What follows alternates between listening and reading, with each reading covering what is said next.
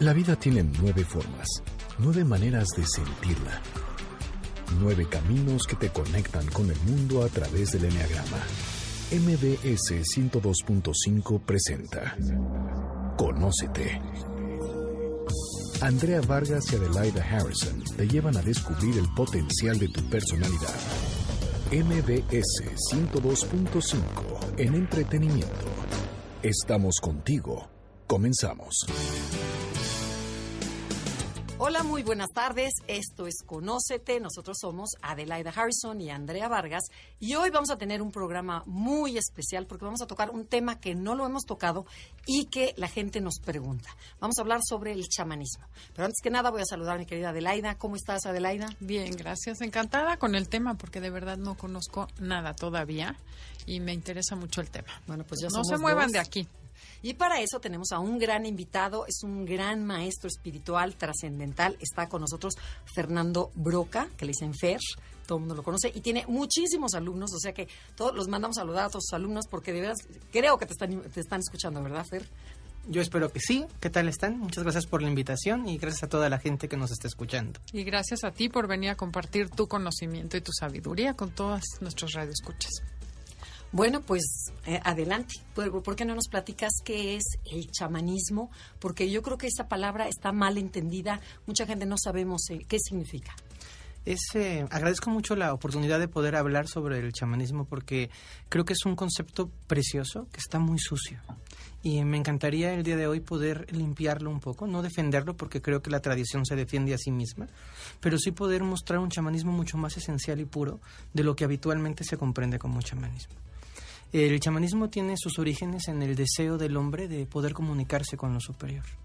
El chamanismo surge como esta voz de saber que la lluvia tiene un origen y que el fuego tiene un origen y la, la buena tierra para las cosechas tiene un origen. Y surge del anhelo profundo en el ser humano de poder hablar con esas voces, de saber que no estamos parados aquí solitos en el mundo, que hay un universo espiritual, hay un universo trascendental que nos puede eh, escuchar y que nos puede responder.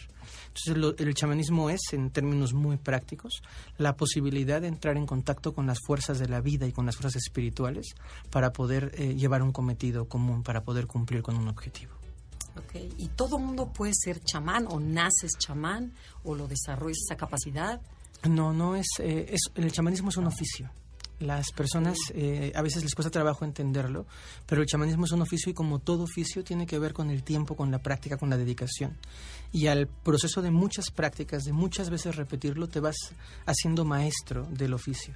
Y es solo aquellas personas que han alcanzado un cierto grado de maestría que pueden ser llamadas eh, chamanes. También me gustaría muchísimo eh, poder como compartir que el chamanismo no es privativo de México, que es una tradición universal, que hay eh, chamanismo en Tíbet, que hay chamanismo en Rusia, que hay chamanismo a lo largo de toda América y que básicamente cualquier cultura ancestral que tenía este deseo de contactarse con los dioses, con la lluvia, con el agua, estaba haciendo una práctica chamánica. Y aunque el chamanismo tiene su, su punto de mayor brillo en, esta parte del mundo, en América, México es un- una potencia mundial en chamanismo, tenemos una tradición espiritual riquísima, bellísima, muy valiosa. El chamanismo tiene otras muchas vertientes. Para retomar tu pregunta de si cualquiera se puede hacer chamán, yo, yo diría que cualquiera que tenga la apertura del corazón y el deseo profundo de meterse en un camino que es largo y que es un camino de muchísima dedicación, de mucha presencia. Pero sí desarrollas ciertas capacidades. Se van desarrollando habilidades, se van desarrollando capacidades y vas despertando recuerdos que tu alma tenía dormidos. Vas despertando procesos internos que son muy trascendentales. Sin embargo, me, me cuesta trabajo pensar que alguien no podría ser chamán. Más bien creo que la- el, el chamanismo tiene mucho que ver con la tenacidad, tiene mucho que ver con la voluntad, tiene mucho que ver con el mantenerse ahí. Luego, adelante en el programa, si me lo preguntan, veremos que hay muchos grados de chamán y hay grados a los que sí, no cualquier persona puede accesar. Oye, ¿qué hace un chamán? O sea, ¿qué es el oficio de chamán? El chamán es un, un puente. A mí me encanta siempre pensar que los chamanes somos hombres puentes, que conectamos dos planos de existencia, dos espacios de realidad, un mundo espiritual y sutil y un mundo físico y material. Y mm, el chamán vive caminando entre los dos mundos. Vive yendo al mundo espiritual, que en el chamanismo mexicano se le llama mundo del nahual, y viniendo al mundo físico, al mundo eh, material, que se llama mundo del tonal. Y hace las veces de un puente, de un interlocutor que escucha lo que está ocurriendo allá para traer información aquí, que conecta con lo que pasa aquí y lleva información allá, y que permite que se enlacen los mundos. Ese sería el, oficio del chamán, el mantenerse enlazando los mundos. ¿Podría ser una especie de canalización? Podría ser una especie de canalización, aunque eh, no solo canaliza, sino interactúa en los mundos no es solo la escucha y reproducción de la voz, sino la posibilidad de entrar en contacto con ese mundo espiritual y poder modificar el mundo espiritual o poder entrar en contacto con la realidad material y modificar la realidad material. Pero ¿y el chamán cura o nada más hace el enlace? El chamán tiene muchas ramas, hay como unas eh, especialidades en lo que podríamos traducir en nuestro lenguaje occidental como carreras técnicas. Entonces hay muchos tipos de chamanes y muchos niveles diferentes del chamanismo. Sí cura, porque la enfermedad y el proceso eh, físico se entiende como la consecuencia de un proceso espiritual o energético. Entonces el chamán habla con la parte espiritual del cuerpo para poder hacer que se manifieste en el cuerpo físico y se pueda curar. Cuando éramos chiquitos, por lo menos en mi casa, había esta práctica de curar de espanto que, o de curar de empacho. Y el empacho y el espanto son prácticas eh, que de alguna manera se relacionan con el chamanismo. Es ir a algo que no se ve pero que está afectando a un chiquito. Y corrigiendo eso se corrige el chiquito. Entonces hay una relación directa. A mí me emociona profundamente eh, que la gente sepa que el chamanismo te regresa esa sensación de estar acompañado, de no sentirte tan solo en el mundo, de saber que sí hay algo que te está escuchando y que solo que te escucha es bueno y quiere ayudarte y puede ayudarte si aprendes a hablar su lenguaje. Ok, ¿y tú eres un chamán? Eh, soy un caminante del chamanismo. Me, me, cuesta trabajo lo pretencioso que suena decir soy un chamán. llevo el oficio de chamanismo con mucha honra ser chamán o no ser chamán creo que es algo que la gente determina más de lo que yo pueda decir aquí, pero hago la práctica. Hago pongo todo mi esfuerzo y hago pongo mi mejor atención y mi mejor intención para hacerlo. Oye, y a mí me surge la curiosidad, la verdad, de saber un poco más sobre cómo haces ese puenteo, o sea, un, un algo más concreto que podamos entender las gentes que estamos totalmente ajenas a este trabajo. ¿Qué sería un, un puenteo? O sea, ¿cómo es tu día? Eh, prefiero lo del puenteo que mi día, porque mi día es menos, bastante menos interesante. ¿Cómo es en tu día a día eh, esa capacidad de poder ayudar a alguien? ¿Qué sucede? Un ejemplo que nos pudieras... ¿Qué habilidad tienes que tú la ves en la persona o qué? O ver, se, va, se va desarrollando partecita por partecita. Sí, claro. Ese puenteo en el mundo espiritual lo practican todas las religiones. Cuando los, las personas practicantes de la religión católica, religión que practico, que respeto, perdón, muchísimo y que practiqué por muchos años en mi vida, eh, cuando están eh, viendo la consagración o cuando están dándose la paz, están puenteando, están confiando en que hay un mundo espiritual que está interviniendo en el mundo material y se están tocando en todas las tradiciones espirituales, el principio de tradición espiritual es que hay un mundo espiritual con el que se puede conectar el mundo material. Y la religión es religar eso. Y, y en el chamanismo, este puente se establece a partir de lenguajes, de códigos. Una metáfora muy útil es pensar que alguien que habla portu alguien habla portugués alguien habla eh, inglés y portugués y alguien, habla español e inglés. Entonces el de portugués no puede hablar con el de español, pero hay alguien que puede hablar portugués y traducirle al español y traducir del español al portugués. El chamán es esa, esa presencia, esa persona que traduce los mundos. En un ejemplo eh, quizá un poco más aterrizado es eh, cuando hay un tipo muy especial de chamanes, gente de, de muy alto grado de conciencia, que se llaman graniceros. Los graniceros son las personas que llaman a la lluvia en los pueblos para que eh, las cosechas se puedan dar. Gente que para la lluvia o gente que invita a la lluvia.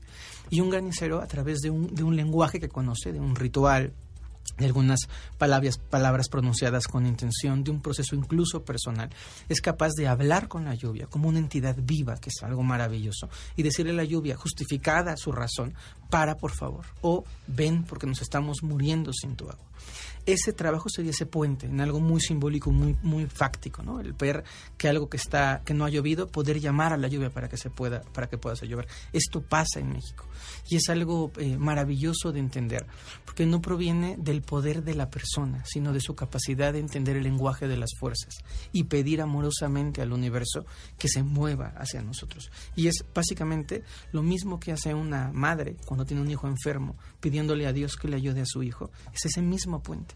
La, quizá el, el punto de diferencia es que el chamán no solo pide, escucha, traduce, recibe y comparte. Esa es, esa es la gran diferencia, quizás sustancial Oye, diferencia. pero y esta, ahorita mencionaste, ¿esa fuerza son como los cuatro elementos? O sea, ¿son Las- los elementos de la... o, o cómo? Mis alumnos se deben de estar riendo en este momento porque las fuerzas son algo... No, son, no, al contrario, son interesantísimas, pero las fuerzas son algo inmenso.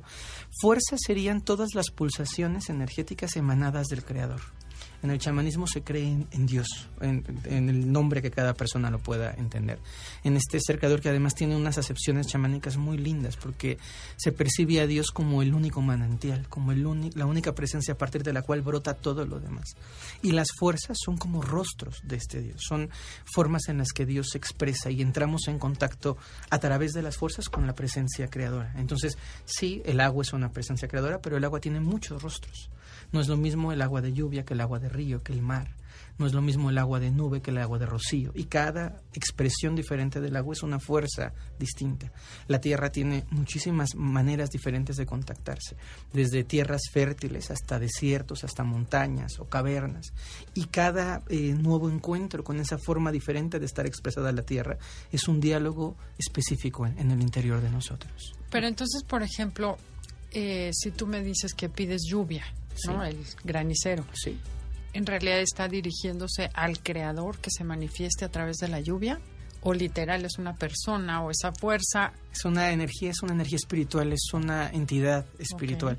Se está dirigiendo a la lluvia, a la señora de la lluvia, sabiendo que la señora de la lluvia no se mueve si el creador no está en concordancia con la señora de la lluvia. Ahí nos vamos a quedar. Exactamente. Esto es Conócete, no se vayan, estamos con Fer Roca y eh, comuníquense a través de Facebook, Enneagrama Conócete o mándanos un tweet. Arroba conócete MBS. Estás escuchando el podcast de Conócete con el Enneagrama. MBS 102.5. Ya estamos de regreso en Conócete. El tema del día de hoy es el chamanismo y tenemos a Fernando Broca que nos estaba platicando sobre qué es, de qué se trata.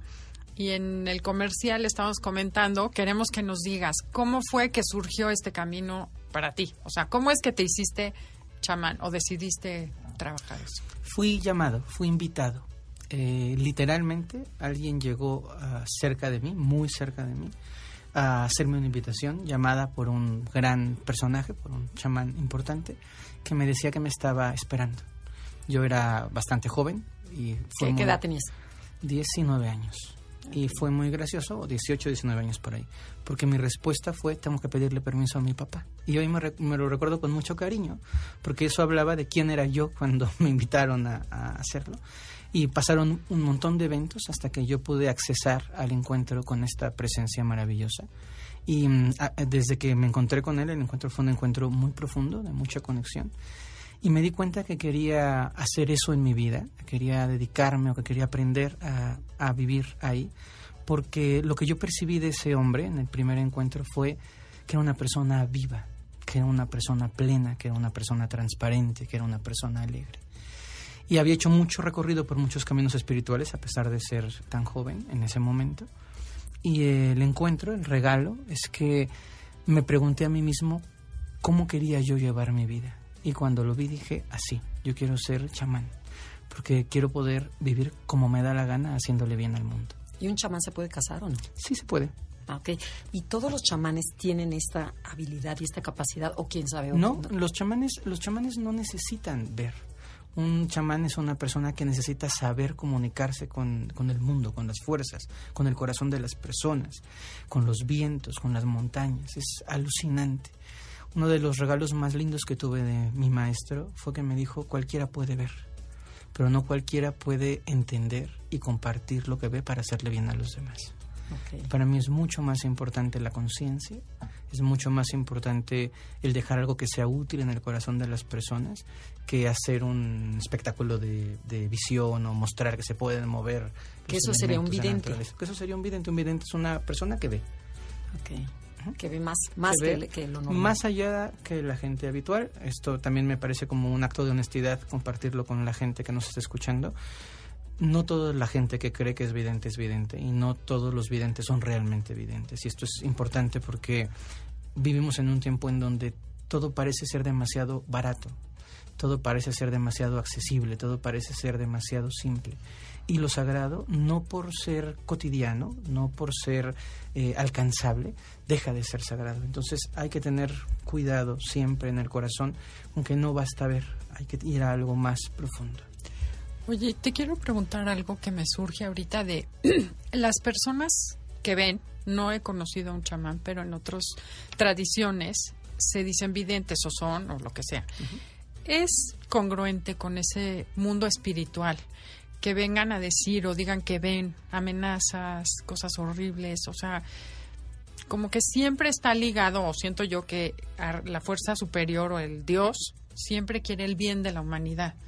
Entonces, generar miedo y, angustia es o no es congruente con lo que tú en tu experiencia has vivido, para no meternos en líos. Eh, es una pregunta compleja. Por ser compasivo, prefiero no opinar sobre la evidencia de nadie más. En mi experiencia, cuando la evidencia no sirve para un fin útil, no sirve. Si el aviso de la catástrofe propone algo, tiene un sentido para mejorar, para transformar, para cambiar, me parece totalmente útil. Espantar por espantar, me parece que no, que carece de, todo sentido. Eh, y también es como importante retomar el punto, la evidencia sin conciencia no sirve. Es para mí mucho más importante, y lo diré siempre, el encontrarme con una persona consciente que encontrarme con un vidente. Es más, prefiero un hombre no vidente bien consciente que un extraordinario vidente sin conciencia. Claro. Es que es importante, bueno, desde mi perspectiva, ¿no? Porque te llegan cadenas o memes asustando a la gente y ten cuidado y mira lo que estamos viviendo y esto es consecuencia y sí es importante que la gente le quede claro, si te da paz es de Dios y si no, ¿qué puedes hacer? No digo que, bueno, no paz, porque a veces te viene a mover para que haya paz. Pero la idea es eso, ¿no? Como que siempre veas la, el lado propositivo de cualquier mensaje que recibas por el conducto que sea y que no nada más te quedes con el catastrofismo. Sí. ¿Sí? Oye, Fer, ¿y, la, ¿y cuál sería la diferencia o es lo mismo chamán y nahual? ¿O, es lo mismo? Chamán es eh, la persona que sirve como puente y nahual es el mundo espiritual. Tiene muchísimas acepciones Nahual. Es una palabra muy, muy vasta. Porque se refiere a energía, porque se refiere a un mundo, porque se refiere a espíritu. Entonces, en términos de lo que estamos hablando, Nahual es un espacio y chamán es la persona que cruza entre dos espacios para poder interconectarlos. Ok, ok, ok. ¿Cuáles son las enseñanzas del, del, um, del chamanismo? El chamanismo es una práctica filosófica, no es una práctica religiosa y eso confunde muchísimo a la gente. Hay muchos chamanes que son católicos. Yo mismo soy devoto de la Virgen de Lourdes y tengo una profunda confianza en, Dios. Y no está en conflicto el chamanismo con la, con la iglesia, ¿no? Quizá la iglesia con el chamanismo sí, pero esa es la parte de la cancha que les toca a ellos. Y el chamanismo sí es una práctica, es una forma de vivir la vida. Chamanismo tiene que ver con doctrinas y con principios muy simples, porque con toda alegría podemos saber que el chamanismo está gestado a partir de gente de la tierra, de gente muy simple. No es una doctrina pretenciosa, no es una doctrina que tenga demasiados recovecos secretos, es una doctrina abierta que empieza con el amanecer y termina con el atardecer, entendiendo que todo inicia y todo termina. Es una doctrina que tiene que ver de observar árboles y saber que los árboles cambian, igual que cambia la vida que al mirar un río te das cuenta que la vida fluye, igual que fluye tu propia historia y cuando ves una piedra dura y torcida, sabes que esa piedra dura y torcida, dado su momento, llegado su momento, va a desaparecer y va a aparecer algo diferente. Esta visión tan simplista de la vida te hace empezar a retomar la conciencia de lo importante. Y las enseñanzas, las enseñanzas básicas, fundamentales del chamanismo, son enseñanzas que son prácticas y útiles para toda vida. Son enseñanzas que tienen que ver con estar presente en donde estás presente, que tienen que ver con respetar al mundo, respetar la naturaleza, honrar los espacios. Es durísimo observar en esta atención especial cómo la gente irrumpe la tierra como si la tierra fuera de su propiedad, cómo olvidamos que solo somos parte de esta creación y no somos los jefes de la creación que nos sintamos superiores al resto de los seres conscientes y sintientes de la creación es solo nuestra imagen mental. Nadie nos dio un diploma para decir, tú puedes destrozar, destruir, cazar, encuartelar, encarcelar. Entonces el chamanismo regresa a este vínculo de hermandad, de unidad, de poder saber que cuando entras en el mar estás entrando en una presencia viva, no estás entrando en un charco de agua que cuando estás eh, asoleándote, estás recibiendo la energía de una presencia maravillosa que es el Señor Ajao, el Sol.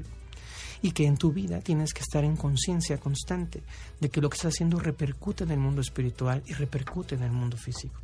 Que tenemos que aprender a ser mucho más conscientes, mucho más cuidadosos, mucho más respetuosos es eh, alucinante el, el, estar en los pueblos. Yo tuve el regalo de vivir en comunidades por periodos de tiempo, comunidades indígenas en México y de darte cuenta de cómo todo funciona bien. Y no hay eh, policía o no hay sistema de gobierno como lo conocemos nosotros, porque no hace falta. Porque si tú aprendes a respetar, no hace falta nada más. Porque si tú aprendes a honrar a los mayores, no hace falta nada más. Porque si tú aprendes, como te enseña la Madre Tierra, que el daño que haces a otros te lo haces a ti, ya no hace falta nada más. Entonces, el chamanismo parte de estas eh, sensaciones, de estas emociones, de estos fundamentos tan básicos para abrirnos una posibilidad de conectarnos con la vida tremendamente amplia. Tenemos que ir a un corte comercial. Estamos en Conócete con el Enneagrama y el tema del día de hoy es chamanismo. No se mueva. Si les está gustando el programa y quieren bajarlo o les interesa tener el podcast, métanse a la página de la estación que es noticiasmbs.com. Buscan los programas. Este programa se llama Conócete con el Enneagrama. Y ahí le dan clic y salen todos los podcasts. Buscan Fernando Broca y lo pueden escuchar o bajar y tenerlo ya. Estás escuchando el podcast de Conócete con el Enneagrama MBS 102.5. Ya estamos de regreso en Conócete con el Enneagrama. Estamos con Fernando Broca hablando sobre el chamanismo. Y Adelaida te tenía una pregunta muy interesante. Cuéntanos, ¿hay grados de chamanismo? No, tipos. Hay tipos y grados de chamanismo. ¿Sí? Sí. Eh, hay en el, en México, en la cultura mexicana, hay chamanes que se llaman hueseros que es gente que aprende a curar con sus manos, que enderezan huesos y que hacen cosas formidables de verdad. En los pueblos yo he visto cosas prodigiosas hechas por estas personas con sus manos. Hay parteros o parteras, que son una parte importante del chamanismo. Hay hierberos, temascaleros, graniceros. Entonces, hay una parte en donde se estudian como carreras técnicas, si fuera equivalente a ah, ah, nosotros. Ah, o sea, sí se, sí se estudia, claro. Los chamanes estudiamos mucho. lo que ocurre es que otra vez en esta visión atrapada de la realidad, pensamos que estudiar es ir a una banca, abrir un libro y ponerte a estudiar. Pero yo invito a cualquier persona que nos escuche a sentarse enfrente de un árbol y aprender todo lo que el árbol tiene que decir. Entonces, que nuestros maestros no hayan ido a Harvard o a Yale lo que no salgan en la tele o en el radio, no significa que no sean grandes y maravillosos maestros. Una de las personas más excepcionales que yo he conocido en mi vida me contó, siendo muy mayor, él platicando en una región de Oaxaca con él que todo lo que había aprendido, y era un hombre con una sabiduría impresionante, lo había aprendido del cerro que él veía todas las mañanas desde su parcela. Que todos los secretos y todo el entendimiento de la vida lo había aprendiendo mirando un cerro. Me parece bellísimo porque es verdad, porque a veces no necesitas tanto. A veces puede ser simple pero consciente pero atento. Las personas malamente creen que pueden llegar a un cerro, sentarse tres minutos y que el cerro les va a hablar pero hay que ganar el respeto del cerro. Y a veces ganar el respeto del cerro te puede tomar 15 años, 20 años, 30 años o toda la vida y no te habla. Pero tienes que estar ahí cada día, cuando estás de buenas y cuando estás de malas. Tienes que seguir buscando que se te enseñe esta información. Entonces existe como esta parte de carrera técnica que es hereditaria. hay guardianes, gente increíble que las personas eh, no se dan cuenta que están ahí, pero personas que tienen una responsabilidad energética en las zonas sagradas personas que trabajan de mantenimiento en algún lugar. Me tocó encontrar en Ekbalam a una persona que trabajaba de mantenimiento, pero su trabajo espiritual era tremendo y había sido dejado ahí por su familia para cuidar el hogar. Entonces hay muchos eh, tipos diferentes en donde se practica el chamanismo. Hay eh, una parte eh, bien importante de entender que hay pequeñas especialidades dentro del chamanismo, que el chamán no hace todo, eso es una mentira, no hay chamanes que sean hierberos y temascaleros y garniceros y porque como en la vida te vas especializando y vas encontrando lo que sea más útil para ti. ¿Pero qué sí tienen en común? Por ejemplo, ¿pueden ver el, alma de, la persona? No, tenemos en común El diálogo con las fuerzas. El, El poder, puente. el puente, aun cuando el, cada, el temazcalero tiene un puente en relación al temazcal, a las abuelas que tiene dentro del temazcal, a la temperatura, al fuego y a la tierra. Y el huesero tiene un puente con esos elementos que ocupa en el espíritu de la persona para poder sanarlo. Y el ganecero tiene un puente con la señora del agua. Y el hierbero tiene un puente con las plantas que toma. No es el, es el, es el mismo tipo de lenguaje, pero no es el mismo puente en lo particular. Es, es riquísimo. Imagínense, por ejemplo, que un gran hierbero, una persona que conoce muy bien las plantas, es capaz de eh, hablarle a la planta y un árbol puede dejar caer la hoja a la petición del hierbero.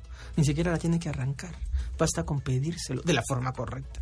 Y el árbol da plantitas que sabe el hierbero tiene que tomar y les habla el hierbero y les dice, voy a tomarte por este propósito, no eres una cosa, te pido que traigas tu medicina plantita para preparar este potaje, este ungüento, este brebaje. Y la plantita se inclina frente al hierbero asumiendo su propia muerte para convertirse en medicina. Estas cosas tan sencillas hacen la vida del chamanismo y cada tipo de, de, especialidad aprende sus propios lenguajes, sus propios códigos con sus propias fuerzas. Justamente es como ese espacio del mundo del nahual que les responde a cada segmento en particular. Y luego hay otro proceso, este es, este es un proceso general de chamanes, y luego hay otro proceso que se llama el camino de las puntas. Y el camino de las puntas es un sendero que se va estableciendo para poder alcanzar la maestría en las artes del chamanismo. En el chamanismo se habla de las cuatro grandes artes. Y esas artes son el arte de la libertad, que es la práctica del guerrero. Luego sigue un arte que se llama el arte de la medicina, que es la práctica del sanador. El arte del aprendizaje, de la enseñanza, que es el arte del maestro. Y el arte de la magia, del conjuro, del rito, que es el arte del, del chamán, del mago o brujo. Y a la suma de estas cuatro artes se alcanza un nivel muy especial que solo lo tienen muy pocas personas en el mundo, en este país son cinco personas, que se llama chamán de cinco puntas, que es la persona que tiene maestría en todas las maestrías. Wow. Pero si tú haces camino de puntas, no tienes carrera técnica, porque la carrera técnica es especialista, en algo. en algo y son o sea, yo estoy muy convencido de que hay chamanes de cuatro puntas con un alto grado de conciencia y de evolución que no saben de plantas lo que un hierbero, porque el hierbero tiene su vida dedicada a eso. ¿no? También es importantísimo entender que el lenguaje del mundo del nahual es universal. Tenido el regalo de viajar por muchas partes del mundo y las fuerzas te responden. Lo que pasa es que no se llaman igual y no tienen el mismo, el mismo código, pero sabiendo hablar el lenguaje del mundo espiritual, tú puedes llegar a un mar que no es el mar natural de correspondencia, una montaña que no es tu montaña de correspondencia, y empezar a hacer un proceso para ganar el respeto y poder hablar con esas fuerzas. Entonces, no es privativo de tu zona geográfica, al contrario, es expansivo porque es un lenguaje del todo universal. En el caso de los de las personas eh, hierberos, hueseros y esto, evidentemente un hierbero de la sierra de Jalisco yo conozco un hierbero formidable cuando anden por allá que se llama Don Josecito. Este hombre maravilloso sabe muchísimo de esas hierbas, pero si yo llevo a Don Josecito a la selva lacandona, no conoce las hierbas, pero tiene tal contacto con ese mundo espiritual que puede preguntar las hierbas para qué sirve y puede tomar hierbas para quitar enfermedades aun cuando no conoce las hierbas. Wow. Ese grado tan quizá pueda sonar tan mágico, ese es el mundo diario de, del chamanismo. Okay. ¿Y cómo vive un chamán? O sea, ¿entre ustedes se reconocen? Absolutamente. Tenemos eh, unos códigos de reconocimiento muy simples. No, no, hay gente que sea deshonesta, o sea... No son chamanes. Yo, para mí, los chamanes son chamanes y el resto son el resto. Ajá. Y es muy clara la diferencia cuando lo sabes ver. Es como una persona entrenada en el ballet que ve a una bailarina haciendo dos posiciones y sabe si es una bailarina o si claro. es una niña que se puso un tutú y está haciéndole al cuento en el ballet. Lo mismo pasa en el chamanismo. Con la mala suerte de que tenemos tantos tutús en este momento en México, que cada persona que se pone una pluma y un paliacate se siente chamán y lo que hacen, que no me parece que sea eh, malo de fondo, es ensuciar el chamanismo. Es pensar que un chamán es alguien que está con unas ramas pegándole a la gente en la espalda y eso deforma el concepto sagrado que tiene el chamanismo. Entonces, regresando a la pregunta, ¿cómo vive un chamán?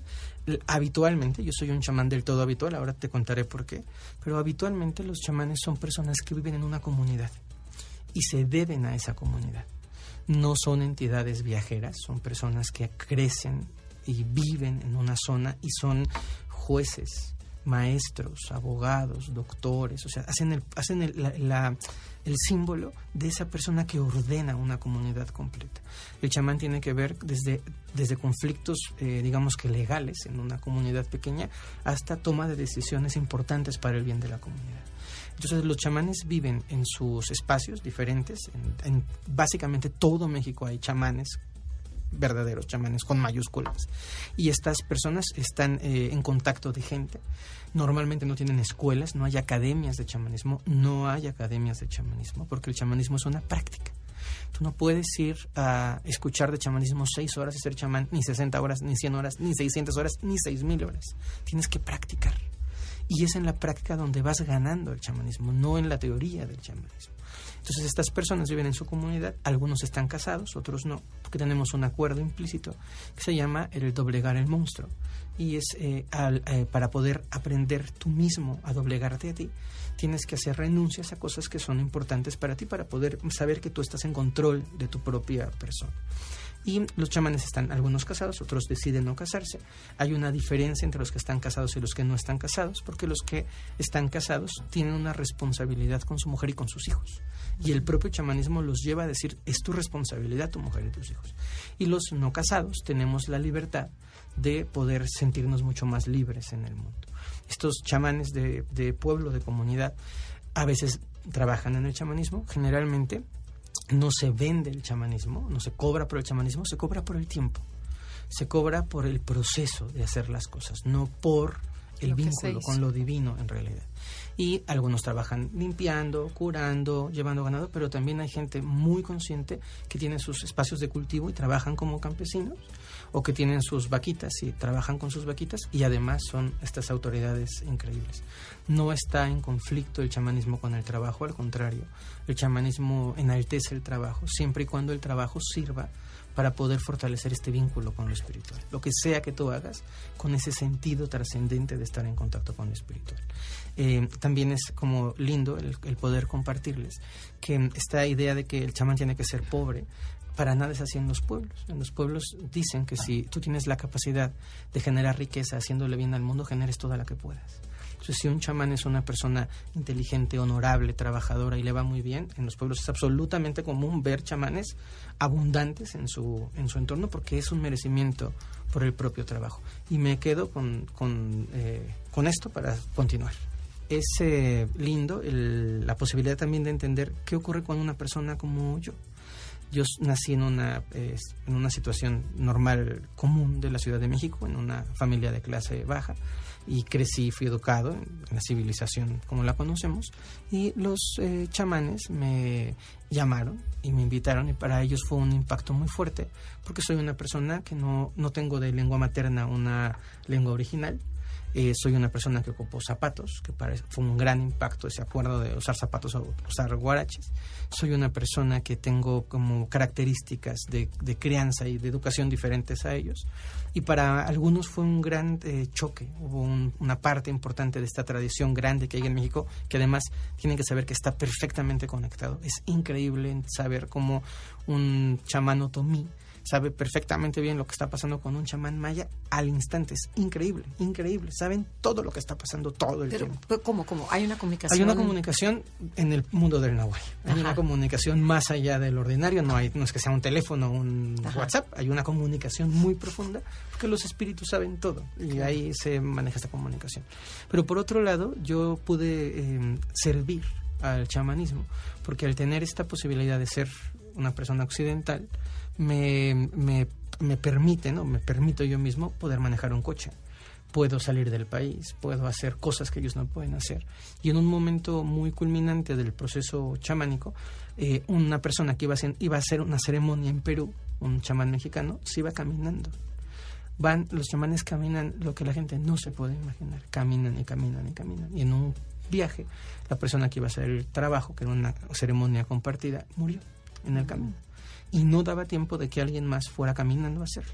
Entonces, siendo yo un aprendiz muy chafa, una persona muy de, de, tropa, me pedí la posibilidad de hacer la ceremonia o de llevar al menos el presente, aunque no hice la ceremonia, en avión. fue todo un shock. shock. Pero al final dijeron, bueno, ¿qué hacemos? O perdemos la ceremonia o que vaya este que no sabe hacer un carajo, pero que vaya en avión y que lleve el pago. Y lo hice. Y a partir de ese primer movimiento eh, de apertura hacia Civilizado. lo civilizado, civilizado me cuesta trabajo, pero hacia lo moderno, occidental. Hacia el occidental, exacto. Exacto.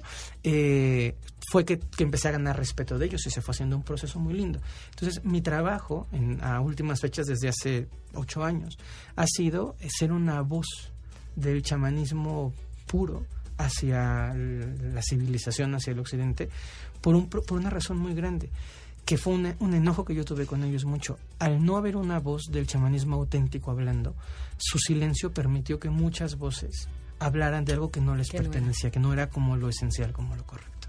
Ay, guau. Otra vez tenemos que irnos a un corte comercial. Yo nada más hablo para aguar la fiesta, pero regresamos pronto. Esto es Conócete. eh, comuníquense a través de Facebook, Enneagrama Conócete, o mándenos un tweet. Arroba Conócete MBS. Y pueden seguir el programa o descargarlo en iTunes, en Agrama Conócete o en la página de Noticias MBS. Estás escuchando el podcast de Conócete con el Enneagrama. MBS 102.5. Ya regresamos. Esto es Conócete con el Enneagrama. Si vieran aquí en el corte comercial, bueno, le queremos arrancar todas las preguntas y no se deja el señor y que sí, que no, y que, bueno, pero ya, ya nos organizamos. Entonces, Adelaida, empiezas. Bueno, lo primero que nos surge así como una necesidad es saber dónde y qué está pasando con el chamanismo en México. Empezamos por México. El chamanismo en México va poco a poco recuperando su lugar. El chamanismo es nuestra raíz más profunda y es una parte de la identidad nacional para mí más sagrada y más valiosa. Es eh, triste ver cómo la gente sale corriendo a buscar corrientes espirituales fuera, olvidando que aquí tenemos bellísimas, bellísimas tradiciones espirituales. Y en el México contemporáneo empiezan a surgir algunas voces tratando de, de regresar al chamanismo a su lugar, que no es para nada un lugar inaccesible. Si el problema del chamanismo no es que la gente hable de chamanismo, sino que no hable bien del chamanismo. Como me enseñó mi abuelita, que no se laven la boca con jabón antes de hablar de algo tan sagrado como el chamanismo. Y esta eh, tradición en México y en el mundo está resurgiendo porque evidentemente estamos en un proceso de cambio evolutivo trascendente. El mundo está cambiando. Y es en la vuelta a las, redi- a las tradiciones espirituales ancestrales en donde creo que tenemos el mayor espacio para poder catapultarnos. No solo está resurgiendo el chamanismo, están resurgiendo tradiciones africanas, tradiciones irlandesas en Europa, tradiciones chinas originales, tradiciones hindús originales, que están diciendo, aquí está el regreso a lo humano, está en el pasado. A veces hay que, no hay que ir hacia adelante, sino hay que volver hacia atrás para recuperar lo sagrado y poderlo traer hasta hoy en día. El chamanismo en México está brotando, está emergiendo. Hay pocas voces eh, valiosamente respetables que están compartiendo esta, esta tradición. En el mundo es mucho más eh, deseado de lo que es aquí. Me toca de repente dar conferencias en otras partes del mundo y es increíble ver el impacto y la celebración que le dan otras personas a esta tradición que en México cuesta un poco de trabajo. Evidentemente también es eh, necesario como poder compartir que no es una cosa eh, única del chamanismo, sino que en general la conciencia planetaria está subiendo y están, ah, estamos ávidos de aprender, de recuperar, de retomar, de resurgir. De llenar el alma. Pero, a ver, Fer, ¿el término chamán se aplica en todo el mundo o cada, cada país tiene su estilo de chamán en Sí, diferente es- forma o cómo se- está? Es un, un término semi-universal, pero en realidad cada pueblo tiene una forma de llamar al mismo personaje que cumple las funciones que aquí llamamos de chamán. No es un término universal. Oye, y bueno, ¿cuál sería, por ejemplo, tu misión en la vida? ¿Cuál crees que sea en, siendo, siendo chamán? Mi misión en la vida siendo chamán. Mi misión en la vida es vivir lo más feliz posible sin morir en el intento haciéndole bien a los demás. Eso, eso es- sería la forma más linda de resumir mi visión. Si al pasar la misión puedo compartir con la gente algo que los inspire a despertar. Si al pasar por el mundo puedo ayudar a las personas que han perdido un familiar a saber que no todo se ha acabado. Si al pasar por el mundo puedes hacer, cooperar con que sea más consciente el ser de ser, de sí mismo y del ser que hay en todos los demás. Eso ya es un bono adquirido. Los chamanes tenemos como propósito el mantener bien consciente que el mundo no es esto que vemos solamente. que hay un mundo más allá del mundo y que ese mundo es precioso y es luminoso, igual que este.